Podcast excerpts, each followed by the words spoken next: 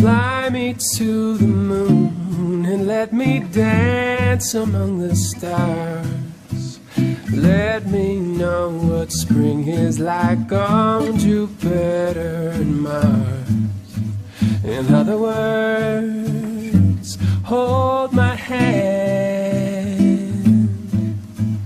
In other words, baby, kiss me. Tan normal como vos, con Salvador Cortés. Gente, una semana más en esto que se llama Tan Normal como Vos. Esto es Radio Nova Hits, Nova Hits Radio. Recuerde que usted puede encontrar la aplicación en App Store, en el Play Store, como Nova Hits Radio. También puede ir al www.novahitsradio.com barra inclinada player. Ahí usted va a encontrar todos los podcasts, toda la música, todas las noticias, todo en referencia a todo lo que hay ahí, información. Y esta semana vamos a compartir con una banda nacional que está en todas. Madame Whisky y tengo a mi amigo Luis, del otro lado de la pantalla. Luis, buenas Buena noches, ¿cómo va todo? Mae, todo bien, buenas noches, todo bien por dicha, aquí estamos, mae. Qué buena nota, mae. Mae, eh, bueno, vamos a hablar un ratito de todo un poco. Claro, Para, para comenzar, mae, ustedes, ustedes son, todos son oriundos de Ciudad Quesada o hay alguno que se coló allá en Ciudad Quesada? mae, este, creo que todos, a ver, yo llegué a Ciudad Quesada como a los cuatro años, pero, pero creo que aparte de, aparte de eso, creo que los muchachos todos están incluso desde antes, mae, de toda la vida. Todos somos, de, crecimos acá desde la escuela, mae, desde el kinder. Mae, y, y qué interesante porque hace poco, bueno, hace poco conocí a unos chicos que son de, de, de Guana, que, que, que tocan ahí un, un, un rock medio hardcore. Pero es interesante ver que hay eh, en- también en las partes alejadas hay bandas de rock y que digo, a veces cuesta un poco escuchar que en tal lado hay una banda de rock que suena. en- Es Claro. interesante, mae. ¿Hace, ¿Hace cuánto empezó el proyecto de Madame Whiskey o, o, o venían de proyectos diferentes? Mae, este, nosotros todos teníamos otros proyectos anteriormente, mae, en San Carlos, eh, pero nunca habíamos tocado los cuatro juntos eh, hasta que está, hasta que empezamos en Madame. Y Madame empezó como en el 2015. Empezamos siendo un trío acústico y ahora somos esto.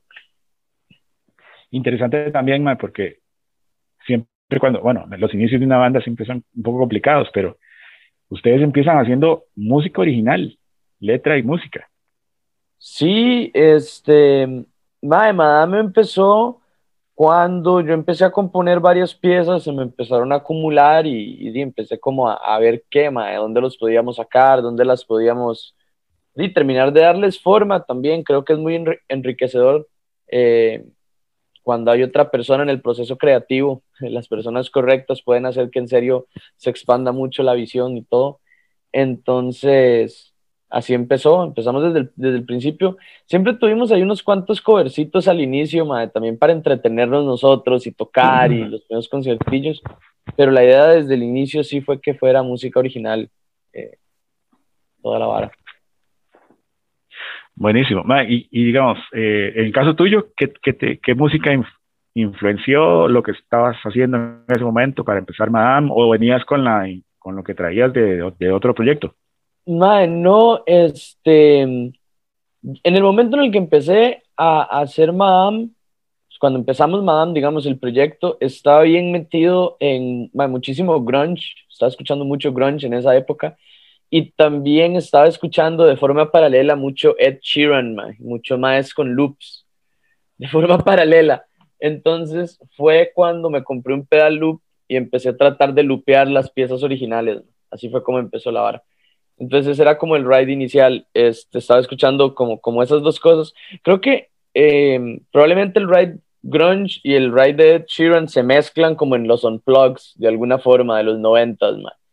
Como ese ride este, que tenía el ma al principio, muy de guitarra acústica y la vara, este, y al mismo tiempo muy los unplugs de todas estas bandas noventeras y principios de los 2000, y estaba agarrando como las dos cosas mezcladas, tal vez.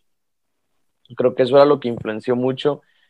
No, no las composiciones en sí, pero ese era el ride en el que estaba, digamos, cuando Madame empezó. Ok. Em, vamos a irnos un poquito, no a salirnos un poquito de Madame y empezar un poquito ahí como por el tema musical tuyo, digamos, Luis.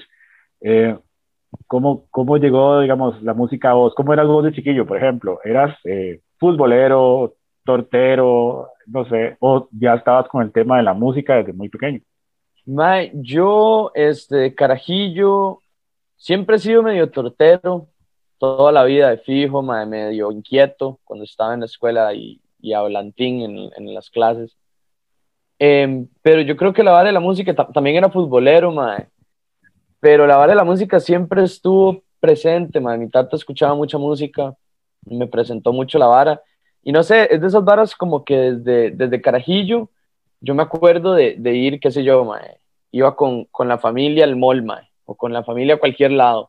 Habían tiendas y yo veía guitarras y yo paraba, Y, y, el ride era como ver las guitarras, Y, mentira que yo tocaba, ma. Era nada más ir a verlas, Pero como que nada más estar viéndolas en vitrinas ya me parecía algo muy chiva, ma. Y era como todo un, una trama. Este, creo que en algún momento incluso íbamos a cualquier mall, ma, y era como, la trama era ir, o sea, en algún momento yo me escapaba un toquecito y me iba a la tienda de música, a ver instrumentos. Y así hasta que empecé a tocar guitarra como a los 11, 10, 11 años. Empecé como ahí las primeras clasecillas, pero no sé, al principio no le puse muchas ganas. Creo que tal vez como a los 13, 14 años fue que ya la vara se puso un poco más en serio y más este, conciertillos ahí con los compas y cosas así. ¿Te acordás la primera vez que te subiste en escenario? Sí, ya, formalmente la primera vez que me subí a un escenario fue en un recital de donde tocaba, digamos, donde estaba aprendiendo con... Había una academia de música aquí en Ciudad Quesada, y un mae, un compa que se llama, se llama Fabián Vargas, eh, me estaba dando clases en esas épocas ahí, mae. Em, y había un recital anual, y esa fue la primera vez que me subí en un escenario así, formalmente, digamos, escenario, escenario fuera de recitales, creo que la primera vez fue en una cafetería que se llamaba Café y Arte, aquí en Ciudad Quesada, hace un montón de rato, con un rejuntado, algún grupo de compas ahí, estábamos tocando covers, algo de, no sé, Mega, seguro, Nirvana, cosas así. ¿Cómo es, cómo es la, la escena, digamos, en un lugar como San Carlos? ¿Hay una escena ya definida o todavía lo ves que está como un poco under la vara?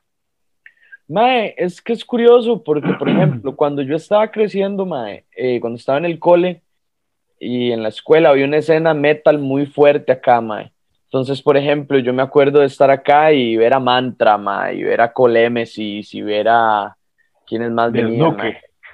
Mae, Snuke probablemente vino en algún momento, sí. Arsenal, mae, vino. Este, Dominage, varas así, mae. Eh, Nostock creo que había venido. Eh, entonces era, era Tuanis, esa era como la escena. Y habían bandas metal de acá, digamos, como, no sé cuáles, a ver, Antimonium, Betrayed, Poltergeist, varas así. Pero siempre se, se mantenía pequeño y under, pero se mantenía ahí. Creo que luego hubo como un momento en el que muchos músicos se fueron, este, a estudiar, o a tocar otros lados y ahora es como que hay, hay bandas, está resurgiendo, están, hay varias bandas nuevas, mae siempre hay muchos músicos, eso es lo que pasa, siempre hay muchos músicos. Entonces siempre tenés proyectos, tal vez no tan constantes, pero que de pronto se reúnen y tocan, o se reúnen y graban algo, o hacen algo. De pronto tienen un ciclo de actividad y paran un tiempo. Y así, man. de, fijo hay que, de fijo hay cosas que escuchar, de fijo. Sí, sí, sí. No, y te, te pregunto esto porque, de, vamos a ver, la constante es que el apoyo a la música nacional a veces es eh, muy poco, principalmente por los medios de comunicación o por los medios escritos, no sé, el, apoyo, es, el, apoyo es, es, muy, muy poco. Y eh, bueno, en todo este tiempo tan convulso que ha pasado estos años, ha sido todavía más, han quedado como muy rezagados, ¿verdad? Pero, ¿cómo, ves vos el, el, proceso, digamos, desde que iniciaste a tocar hasta el día de hoy en la música nacional, en una escena como la de ustedes allá en, San Carlos. Mae, yo, o sea, creo que la escena se ha vuelto difícil. En los últimos años sí se han cerrado muchos espacios para tocar, mae, digamos, pero también se han abierto otros. O sea, eh, tal vez eh, aquí en San Carlos en particular sí está un poco más limitada ahorita la, la cosa en cuanto a espacios. Eh, pero no sé, yo soy fiel creyente que si uno va y busca los espacios y se pone a pensar y analiza y, tal vez piensa un poco fuera de la caja, se puede encontrar la manera de hacer chivos, ah.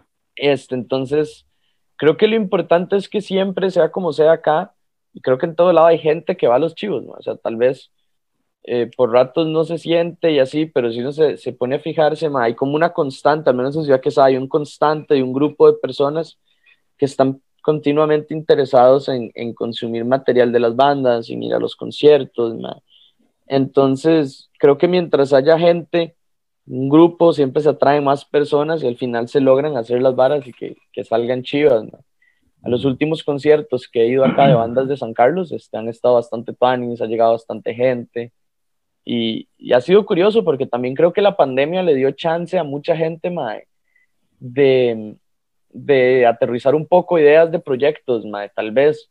Eh, tal vez empezaron un poco más remoto o horas así, no sé, pero ahora que ya se pudo como empezar a ensayar y todo, desde que se pudo empezar a ensayar, he visto que hay varios proyectos que han estado surgiendo, gente retomando, entonces está bastante cool. Y tocando ese tema, que es un tema que en todos lados se habla. ¿Cómo, cómo les, les fue a ustedes ah, con el tema de la pandemia, con todos estos cierres y todas estas semáforos en rojo y toda la cuestión? Y también con el, tanto en lo personal como, como en lo laboral, ¿cómo, cómo les, les, les tocó con estos pandémicos?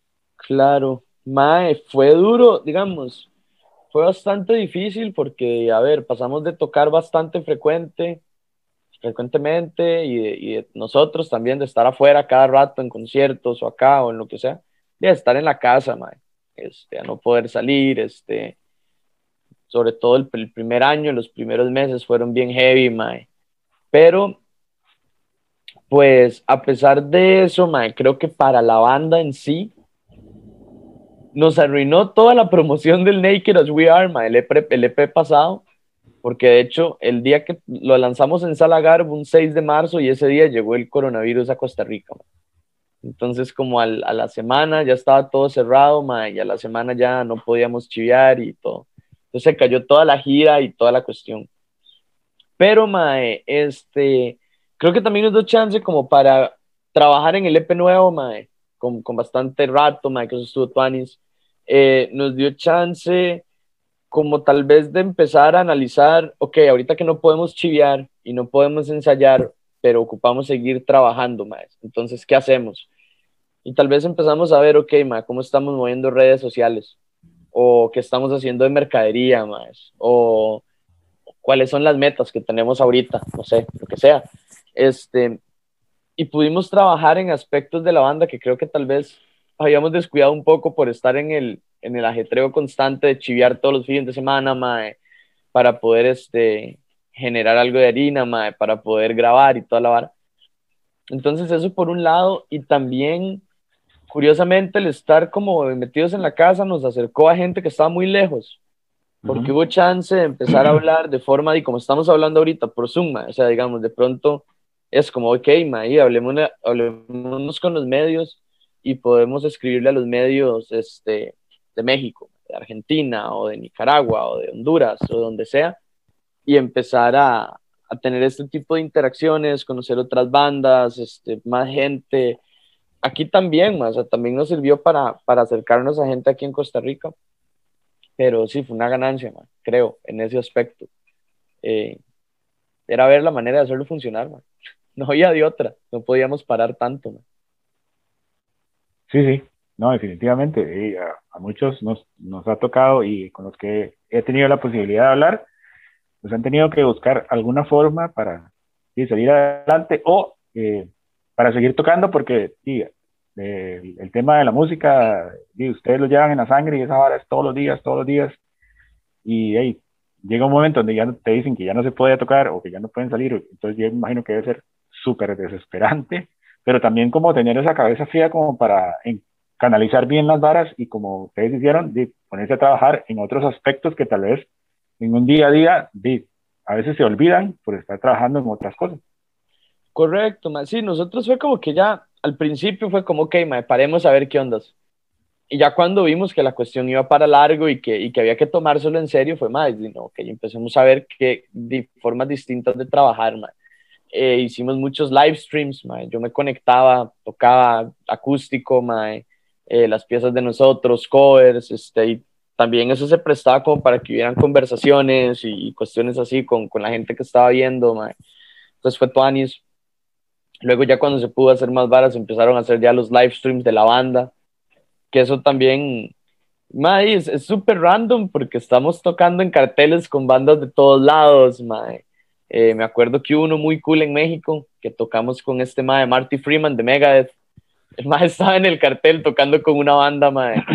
Y si uno se sienta a ver todas las grabaciones del chivo, y efectivamente cuando toca esta banda sale el mae y toca con los maes y la vara y, era el mismo cartel, y aunque sea virtual y la vara, pues como que empezó a, no sé, tuvo como ese, ese movimiento y generó ese movimiento para la banda durante ese rato. Porque fijo, nos picaban las manos por tocar, ma, y uno se ofusca más con el material nuevo tan reciente, ma, porque era como, hijo puta, ma, queremos empezar a ver cómo, cómo, cómo movemos esto, cómo hacemos que le llegue la gente, y de ahí, no, no se podía. Claro. Ahora sí, hablemos un poquito de eh, materiales y más. Eh, eh, ¿Cuánto llevan grabado? ¿Cuántos álbumes han grabado EPs? A ver, nosotros hemos grabado tres EPs que ya están afuera y un sencillo. Y ahorita va a salir nuestro cuarto, mentira, hay dos sencillos y ya va a salir nuestro cuarto EP. Eso han sido, ese es el material. La movida Caníbal fue el primero en el 2017 Luego el No More Plastic Dealers en el 2018. Naked as We Are en el 2020. Em, sacamos Eye Contact, el sencillo, también en el 2020, si no me equivoco. Y en el 2021 lanzamos eh, People of the Wall, que es nuestro sencillo más reciente, que es este, la primera pieza que publicamos de nuestro siguiente EP, que sale ya pronto. ¿Cómo has visto la, el, el progreso o, cómo han navegado ahí entre esos EPs. Eh, ha habido una evolución muy grande en la banda. Creo que sí, creo que hemos cambiado. Creo que cada vez nos sentimos más cómodos entre nosotros con cómo tocamos y nos entendemos más, que eso es muy tuanis y hay como más, nos vamos como entrelazando cada vez más, creo, sin, sí, de tanto darle, man. no se va entendiendo más, se va desarrollando un lenguaje y toda una, cuestión ahí. Y creo que eso ha permitido que, que cuando, digamos, cuando llegamos con una composición, a la hora de sentarnos todos a tocar la canción y a arreglarla, cada quien ahora se siente más cómodo y ha encontrado formas más tal vez orgánicas o sencillas o no sé, o más propias, tal vez propias, creo que es el, el término que más me cuadra, de expresar esas influencias en las piezas que estamos componiendo juntos. Entonces, Tuanis, porque ya no se siente como que estamos, o sea, nunca se ha sentido forzado, pero creo que ahora es como que ya uno lo escucha y uno dice, ah, si es que este tipo de cuestiones es lo que le gusta hacer a fulano en estas cosas, ya lo siento y ya veo que eso es lo que le sale y Tuanis. Se siente como más nuestro, tal vez, todo. Nada, buenísimo. ¿Cómo es el proceso creativo de Madame Whiskey? O sea, cuando del, del primer EP a, ahora, cómo, cómo ha evolucionado ese proceso creativo. Se juntan todos a, no sé, alguien trae un riff, alguien trae una vara, una idea, una letra, no sé.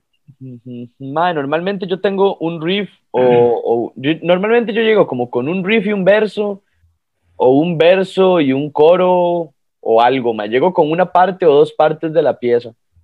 Eh, suele ser así y ya cuando estamos, o sea, llego, normalmente solo es en guitarra y voz, mae, no, no maqueteo nada antes de enseñárselo a los maes, porque volvemos a lo mismo, y el ride es que cada quien se exprese de una, y si yo maqueteo ya hay como una, un, pre, digamos.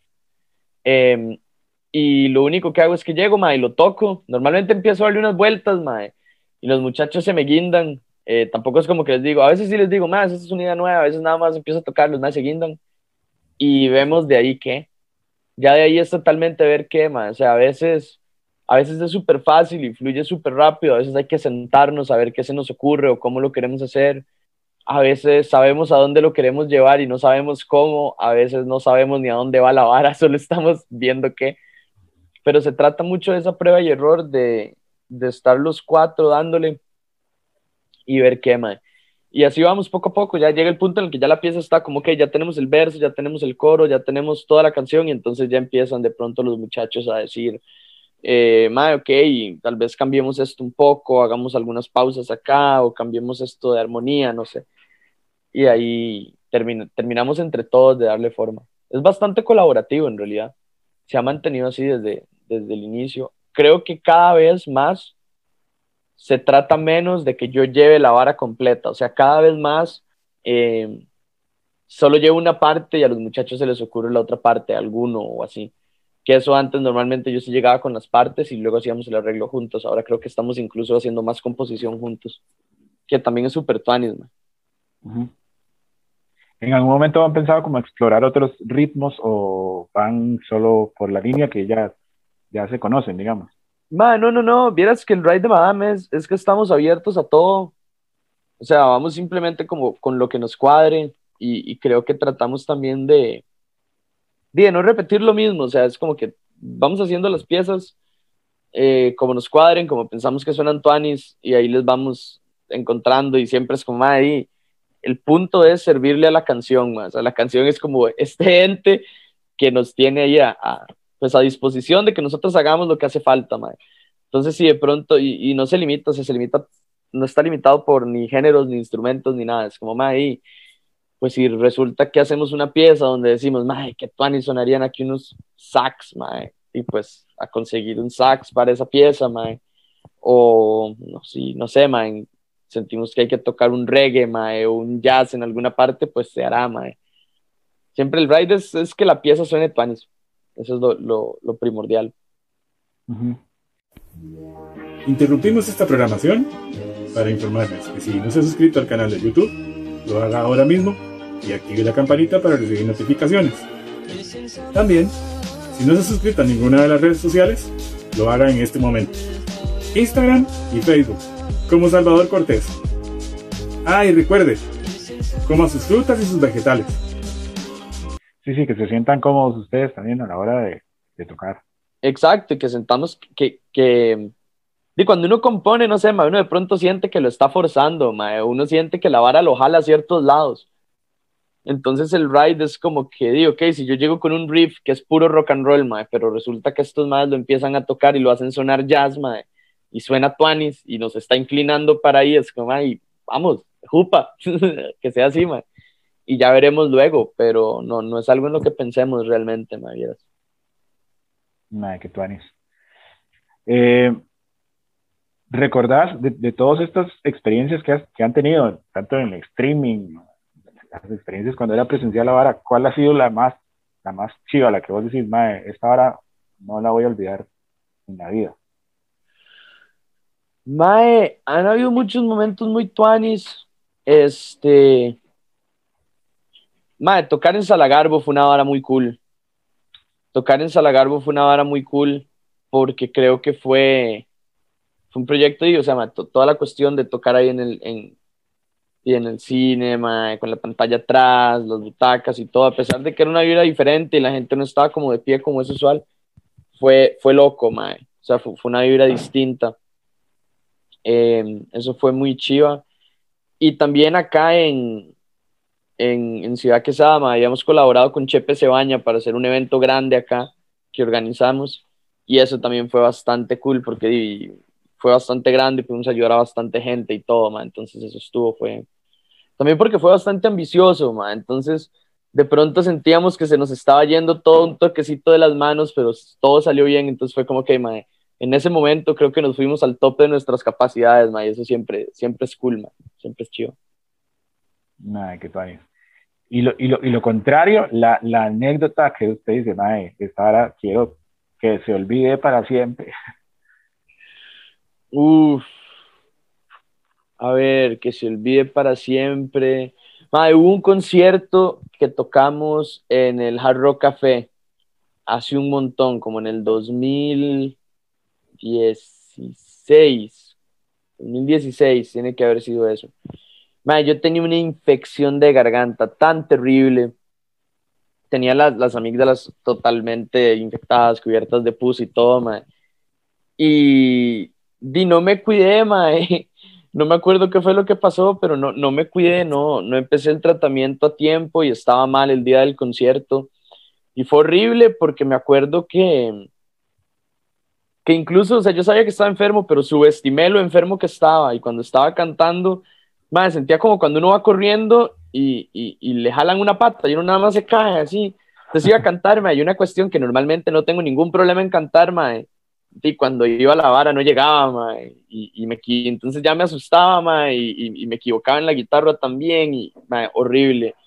Un concierto uf, fatal, fatal, y otra vez toqué con una jaqueca horrible también, entonces no, no, no, no se disfruta, mae, y, y uno está, di, pues, no dando el 100, mae, no, no se puede, por más que uno quiera. O sea, sí se está dando el 100, pero no se está llegando. Entonces es, es feísimo, mae. Súper feo, man. Man, sí. Eh, vamos a entrar como a una sección ahí media rosa, que es como la sección de buen día, que yo llamo sección de buen día, eh, donde hay algunas preguntillas ahí, eh, como por ejemplo esta. ¿Qué te hace enojar, Luis? ¿Qué me hace enojar? Me, me enoja mucho cuando la gente hace cosas sin un argumento, o sea, cuando no pueden defender una acción y no lo, y no lo y como que no lo admiten, mae. o sea, qué sé yo, como cualquier cosa, digamos, eso de, de, todo el mundo puede opinar y todo y todo bien, pero entonces como que me, me choca cuando uno es como, mae, pero es que usted no opina que esto está mal, mae, sí, pero yo lo sigo pensando y es como, no. Está mal, mae. Eso, eso por ratos me, me estresa cuando llego a, a, esos puntos de la conversación, mae. Lo, lo reconozco, sí. Ok. Mae, la, ¿Tu bebida favorita? ¿Café o té? Té, de fijo. Té. Okay. té. Eh, ¿Birra o whisky? Uf, Mae, qué duro. Qué duro por el nombre. Mae, ok. Birra. Tomo más birra, pero. Pero. pero, pero, pero. Pero tuve una época de Jack Daniels muy grande, Mae soy muy fan, me, me, cuadra mucho el Jack Daniels, ma, tanto solo como con coca, lo amaba con coca, ma, tomaba muchísimo Jack Daniels con coca. Pero la, la birra me encanta, ma, entonces sí, soy más birra y tomo más birra que whisky. Entonces. Ok. Ok. Um, ¿Tienes tatuajes? No tengo tatuajes, ma. Okay. No tengo aún. Aún. Aún. Aún. Pero no tengo. Okay. Eh, la parte más chiva del día, madre, que vos, vos decís, madre, esta, esta, es mi, esta es mi parte, gente, chao, aquí desconecto y me voy. Madre, me cuadro un montón la noche, madre. Como de las, qué sé yo, como a las nueve de la noche, me siento tuanis, más como, ay, que tuanis, ya, ya es como medio tardillo, madre. Entonces, no sé, siempre me ha cuadrado. Y antes, ahora no tanto por las restricciones que me cambiaron un poco los hábitos, pero me encantaban las madrugadas, madre como de diez y media a dos de la mañana, madre, me cuadraba bretear a esas horas. Madre. Sí, dicen que las, las, las mentes productivas bretean en la madrugada. Madre. Es que nadie molesta, nadie escribe. Yo creo que es por eso. eh, ok. Eh, vamos a ver, aquí está la otra. Eh, ok, si no hubiese sido músico, ¿Qué te hubiese gustado hacer? Uf, uf, uf, uf, uf, uf, uf. Man, me cuadra cocinar. Cocinar es una vara tuanis y cocino bien, man. Me, hago mis cosas chivas, man, y, recetas ya un toquecito ahí con complejillas, no mucho, pero algo, man. Y en algún momento incluso consideré estudiar algo de la vara, pero eh, di, no, es, no, no, funciona porque di, los días más ocupados de un cocinero fijo van a ser los fines de semana que son sí. los días que yo estoy chiviando. Entonces no, no se puede. Pero eso, eso me, me cuadraría, man. Me parece una vara muy tuanis. Okay. ¿Te gusta la lectura? Me gusta la lectura. sí. ¿Algún, ¿Algún libro que esté leyendo o que recomiende Luis? Mae, ahorita no estoy leyendo. Lo último que leí fue este, The Catcher in the Rye de J.D. Salinger. Lo volví a leer después de un montón. Y lo que quiero empezar a leer ahorita cuando me afloje un toque la U es Tom Sawyer de Mark Twain. Lo quiero volver a leer. Ahí lo tengo. Tom Sawyer. Buena, Tom buena Sawyer. esa, Tom Sawyer. También. Mae, em, película favorita o, documental, no sé. Uf, película o documental favorito. Película favorita. Mae, película favorita siempre me cuesta. Mae, ok, en este momento y ahorita voy a decir que Los Blues Brothers es mi película favorita. Porque sí, me parece una película que normalmente estoy en el mood de ver, me cuadra bastante. Entonces puede ser. Pero dirás que película favorita varía mucho, mae, la verdad. Pulp Fiction por allá está entre las top 10 Pulp también. Fiction, buena película, buena Pulp película. Fiction me cuadra muchísimo, sí, también. Buena película. Em, el soundtrack más escuchado por Luis. ¿Soundtrack de película o soundtrack de cuál es mi soundtrack actual? ¿Cuál es tu soundtrack actual? Uf, madre, mi soundtrack actual, así súper, súper reciente, de los últimos dos días, lo que más estoy escuchando es eh, los últimos lanzamientos de Ghost, que sacaron este Hunter's Night y Little Miss Sunshine, creo que se llama, una vara así, o Call Me Miss Sunshine, una vara así. Están buenísimos, mae. Los estuve escuchando en repeat como loco estos días, mae. Y el soundtrack de los últimos años que ha sido Super Drag, mae, fijo. He escuchado muchísimo Super Drag, se transformaron en una de mis bandas favoritas con los Manic Street Preachers. Esos han sido los soundtracks. Buenísimo. Em, volvemos a Madame.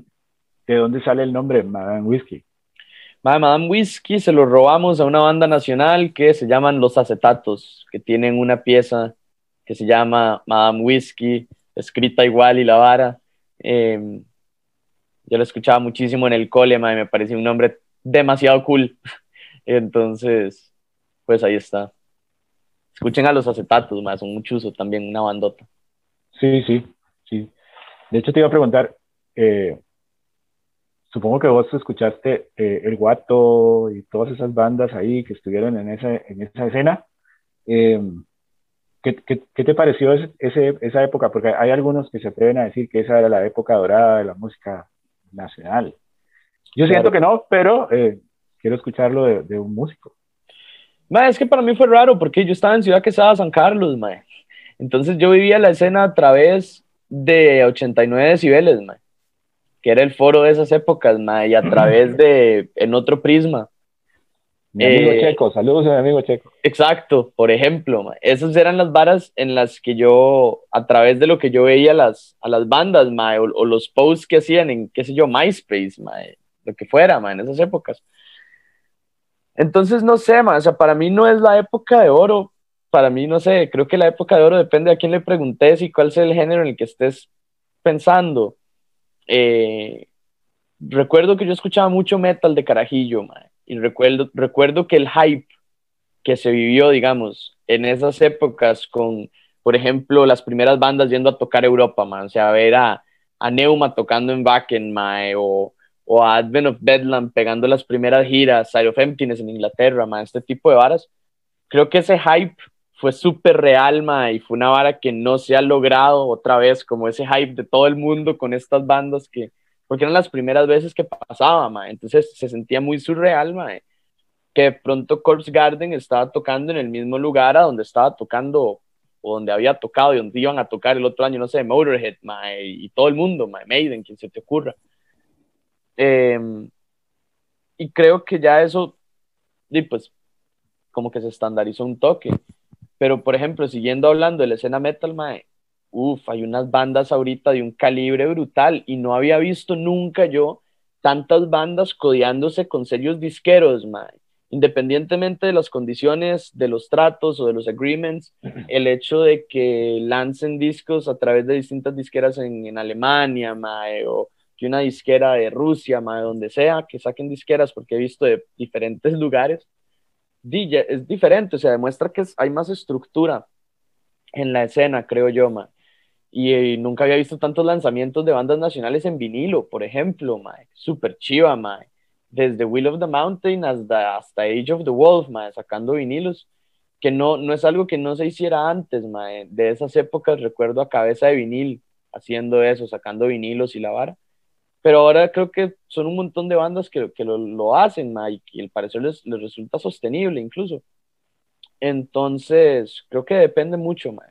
para mí la escena ha crecido muchísimo y creo que se ha profesionalizado, y, y, eso es bastante entonces, hay que seguir dándole. Sí, eso es bueno para todos, la verdad. Em, ¿Qué se viene para eh, Madame Whiskey en este 2022 o el 2023? No sé. en este 2022, en abril, pueden esperar nuestro próximo EP. Eh, trae nuestro último sencillo que ya pueden escuchar en todas las plataformas y además va a traer tres piezas nuevas. Y esperamos poder tocar en todos lados, esperamos que al fin esto nos permita tocar, mae.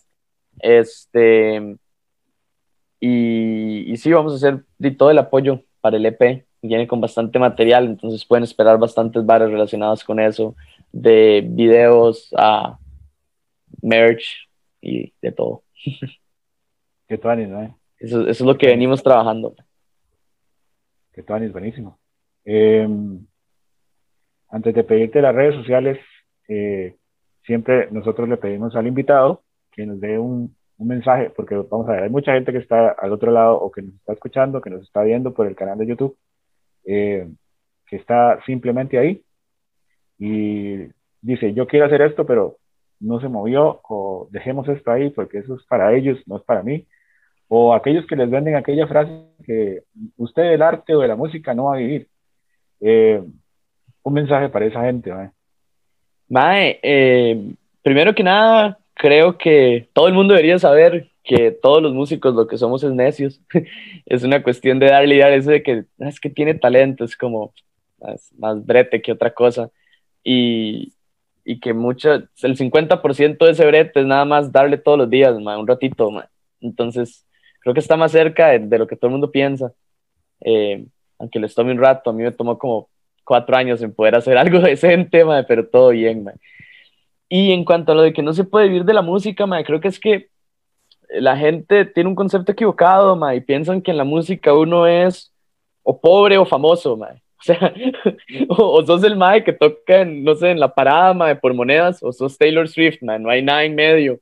Y creo que eso está muy equivocado. Y al mismo tiempo, eh, hay puedes ser músico de mil formas, mae. Puedes ser músico tocando en un restaurante, puedes ser músico tocando en hoteles, puedes ser músico solamente grabando, puedes ser músico grabando comerciales, puedes ser músico que solo edita y mezcla. O sea, hay miles de formas de estar en el mundo de la música. Bueno, ahí metido totalmente en eso. También en el mundo de la música hay otro montón de cosas que puedes hacer.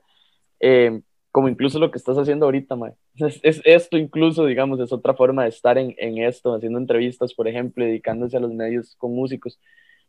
Entonces creo que, que nada más, hay mil formas de estar metido en el mundo de la música, hay mil formas de trabajar en él y, y creo que si uno se da cuenta de eso, eh, y que es como en todo, hay gente a la que le va, a la mayoría de gente que se dedica a esto, hay forma de hacer lo que funcione y que nos vaya bien. Eh, Solamente que, no sé, no son las formas en las que la gente piensa. Eso es todo. Sí, cierto. Toda la razón. ¿Dónde podemos encontrar o dónde podemos seguir a Madame Whisky? Momento de dar redes sociales y demás. Claro, más estamos en todas las redes sociales y en todas las plataformas de streaming. Nos pueden encontrar como Madame Whisky 506 en Instagram y en Facebook. Nos pueden encontrar como Madame Whisky en Spotify, en YouTube, en Deezer, en Apple Music. Ustedes, Shazam, ustedes díganlo y probablemente estemos. Em, y nada, invitadísimos a seguirnos, traemos un montón de cosas nuevas. Entonces, pues sí, estén atentos. Buenísimo. Siempre eh, la cola del programa, las, las últimas tres canciones, las pone el invitado. Así que este es un momento de pensar tres temas con el que usted quiere terminar su episodio. Tres temas de cualquier cosa. Menos reggaetón, eso sí no. Ok. Quiero Can't Stand Me Now de The Libertines, que me encanta. Este, quiero Destination Ursa Major de Super Drag.